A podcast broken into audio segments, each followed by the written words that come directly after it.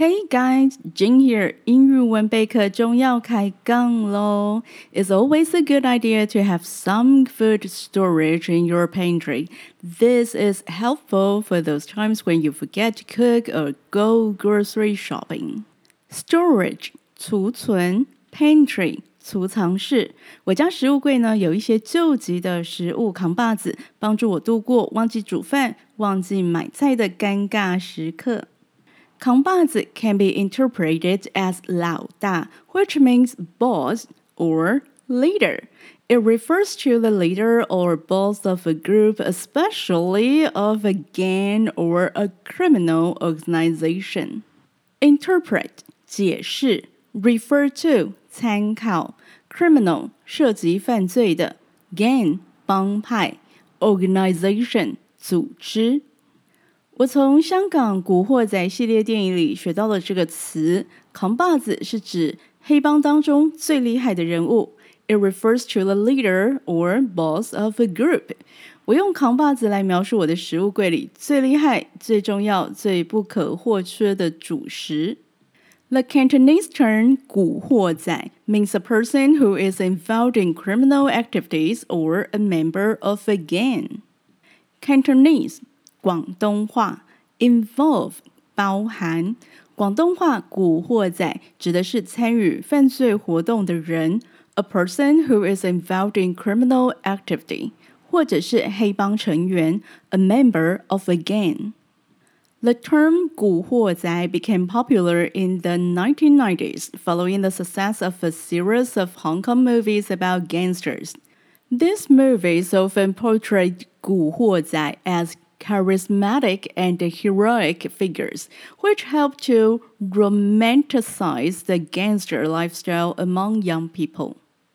Gangster 犯罪集团成员，portray 描写，charismatic 充满个人魅力的，heroic 英雄的。 随着一系列有关黑帮的香港电影的成功，“古惑仔”一词在一九九零年代开始流行。这些电影把古惑仔塑造成具有非凡魅力的英雄人物，像是陈浩南、山鸡。那再搭配演员们的颜值，浪漫化了黑帮的生活方式。啊，今天不是要聊呃电影的《古惑仔》，是要聊我家食物柜的扛把子。Pantry staples like noodles, canned fish, and canned kernel corn can come in handy for quick and convenient meals. Staple 主食，come in handy 派上用场。我家食物柜的扛把子分别是淀粉担当、面条、蛋白质担当、鱼罐头以及蔬菜担当、玉米罐头。 Dandang is used to indicate someone's responsibility or role in taking on specific task, project, or duty. Similar, 相似的 indicate 表明 responsibility 责任。担当这个词用来表示某一个人在承担特定的任务或专案，他所负的责任或者是担任的角色。所以面条就负责餐厅里头的淀粉，鱼罐头作为肉类蛋白质的来源，而玉米罐头则全葱作为蔬菜。Noodles can be used to make a variety of dishes such as soup, stir fry, or pasta salad. They are versatile and have a long shelf life. A variety of 各种各样的 stir fry 炒 versatile 多种用途的面条，不管是泡面、白面还是意大利面，当做主食、干拌面、汤面都可以，用途广泛，保存期限又长。Canned fish is a good source of protein. It can be used in sandwiches, salads, or pasta dishes. You can also eat canned fish straight out of the can if you like. Excellent，极好的，straight 直接鱼罐头作为蛋白质的来源，它可以用来做三明治或者是沙拉。那如果不介意的话，打开鱼罐头直接吃也是可以的哟。 You can also eat canned kernel corn on its own as a side dish. Canned vegetables retain their nutritional value and are easy to store. They are non perishable, easy to prepare, and relatively affordable. Retain 保留 nutritional 营养的 non perishable 不易腐烂的 relatively 相对的 affordable 买得起。罐装玉米粒也是打开罐头就可以直接食用了，作为配菜非常的方便。罐装蔬菜其实不止玉米粒罐头，其他的蔬菜也是，它保留了它的营养价值。Canned vegetables retain their nutritional values，而且易于储存。They are easy to store，它们不容易腐烂，容易准备，打开就可以用了嘛，不用洗，也不用切，而且价格上面它是相对比较便宜的。Is corn a vegetable? No, corn is actually classified as a grain, not a vegetable. 好吧，玉米其实是归类在谷类，不是在蔬菜类。Corn is not a vegetable. 玉米其实不能算是蔬菜。It is classified as a grain. 它是被归类在谷物类，也算是淀粉担当。I guess. So these are essential food items that I regularly keep stocked in my pantry for everyday use, including those times when I don't have time to shop or cook. Essential 必要的，regularly 经常的。这三项呢，就是我食物柜当中的常备存粮，在没有时间采买或忘记补货或遇到台风天。停水、停电，甚至是呃前几年遇到疫情紧急封城、货物供给紧绷的时候所得以依赖的存粮。但如果日子过得顺风顺水、轻松惬意的时候，当然就会选择使用新鲜的食材喽。It's true that canned corn kernels are convenient, but why eat canned corn when you can have fresh corn? You can find fresh corn on the cob at grocery stores and traditional markets all year round. Traditional market 菜市场、传统市场 all year round 一年到头。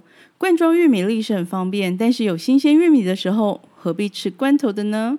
why eat canned corn when you can have fresh corn？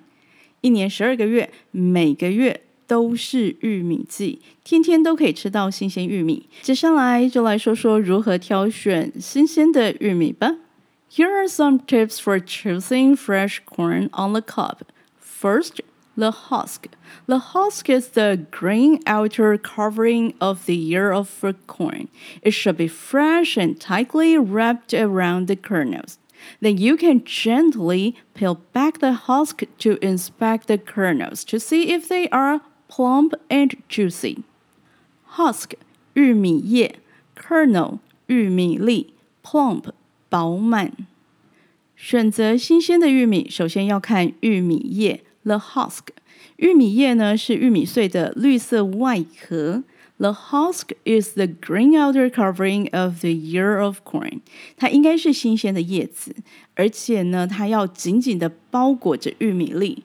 然后，如果可以的话呢，你可以轻轻的拨开玉米叶，去检查里头的玉米粒，看看玉米是不是饱满多汁。Another thing to check is the silk. They are the thin strands that hang from the tip of the ear of corn. The silk should be bright and shiny in color. Last but not least, feel the corn to make sure that it is firm. Silk 玉米须，strand 缕骨，ear 穗。 另一件要看的部分是玉米须，the silk。玉米须呢是从玉米穗尖垂下来的细丝，they are the thin strands that hang from the tip of the ear of corn。玉米须的颜色应该是明亮有光泽的，the silk should be bright and shining in color。那最后呢，就是感觉一下那个玉米穗，新鲜的玉米拿起来握在手中的时候，应该是坚挺紧实的。那选好了新鲜的玉米，到底要怎么如何料理整根玉米呢？What is the best way to cook corn on the cob? Steam, boil, or grill?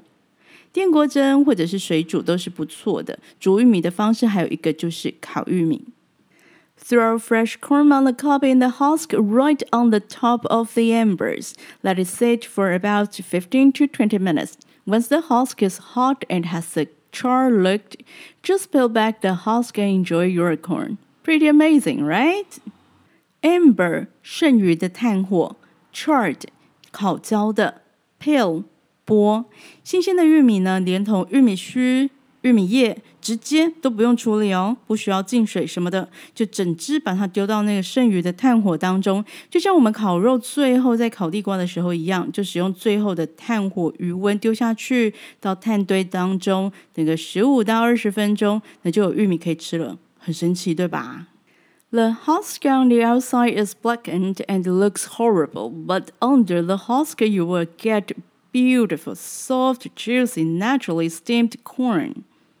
Blacken 变成黑色的，烤好的玉米呢，整个玉米叶会像黑炭一样烤得焦焦的。那你剥除外层的玉米叶，就会看到里头的玉米粒还是。整个还是非常湿润的，因为玉米它有外面的叶子的保护，效果有点像是包铝箔纸烤肉一样。只是这里使用的呢是天然的玉米叶来包裹玉米，所以呢把玉米叶去掉之后，就只需要刷上喜欢的酱料调味，方便又美味。这礼拜中秋烤肉的时候可以试试看哦。Corn is naturally white or yellow, but also comes in purple and black. 玉米呢，通常是白色或者是黄色，但是也有黑色跟紫色。市面上大部分看到的玉米是黄色的，也就是甜玉米 （sweet corn）。另外，也很容易买到的是白糯玉米 （white corn）。喜欢有口感的，就会选择白玉米。那最近这几年呢，引进了黑糯玉米。 Purple corn，黑糯玉米在市场上比较少见。那它的玉米颗粒是深紫色的，所以对应的英文呢是 purple corn，紫玉米。但中文就称它为黑糯玉米，或者是黑宝玉米。黑色食物据说有抗氧化的作用，is a good source of antioxidants。常吃呢可以延缓老化，皮肤变好，头发变黑，脑袋变得更清楚呢。Coffee is a good source of antioxidants. Wait, blueberries are too. Blueberries are a good source of antioxidants. Dragon fruit. Dragon fruit is a good source of antioxidants. Aloe vera is a good source of antioxidants too. 感觉好多东西都富含抗氧化剂哦。Just keep this in mind. A balanced diet is what you need. 记得这一点就好了。 均衡的饮食就能够带给你健康的身体。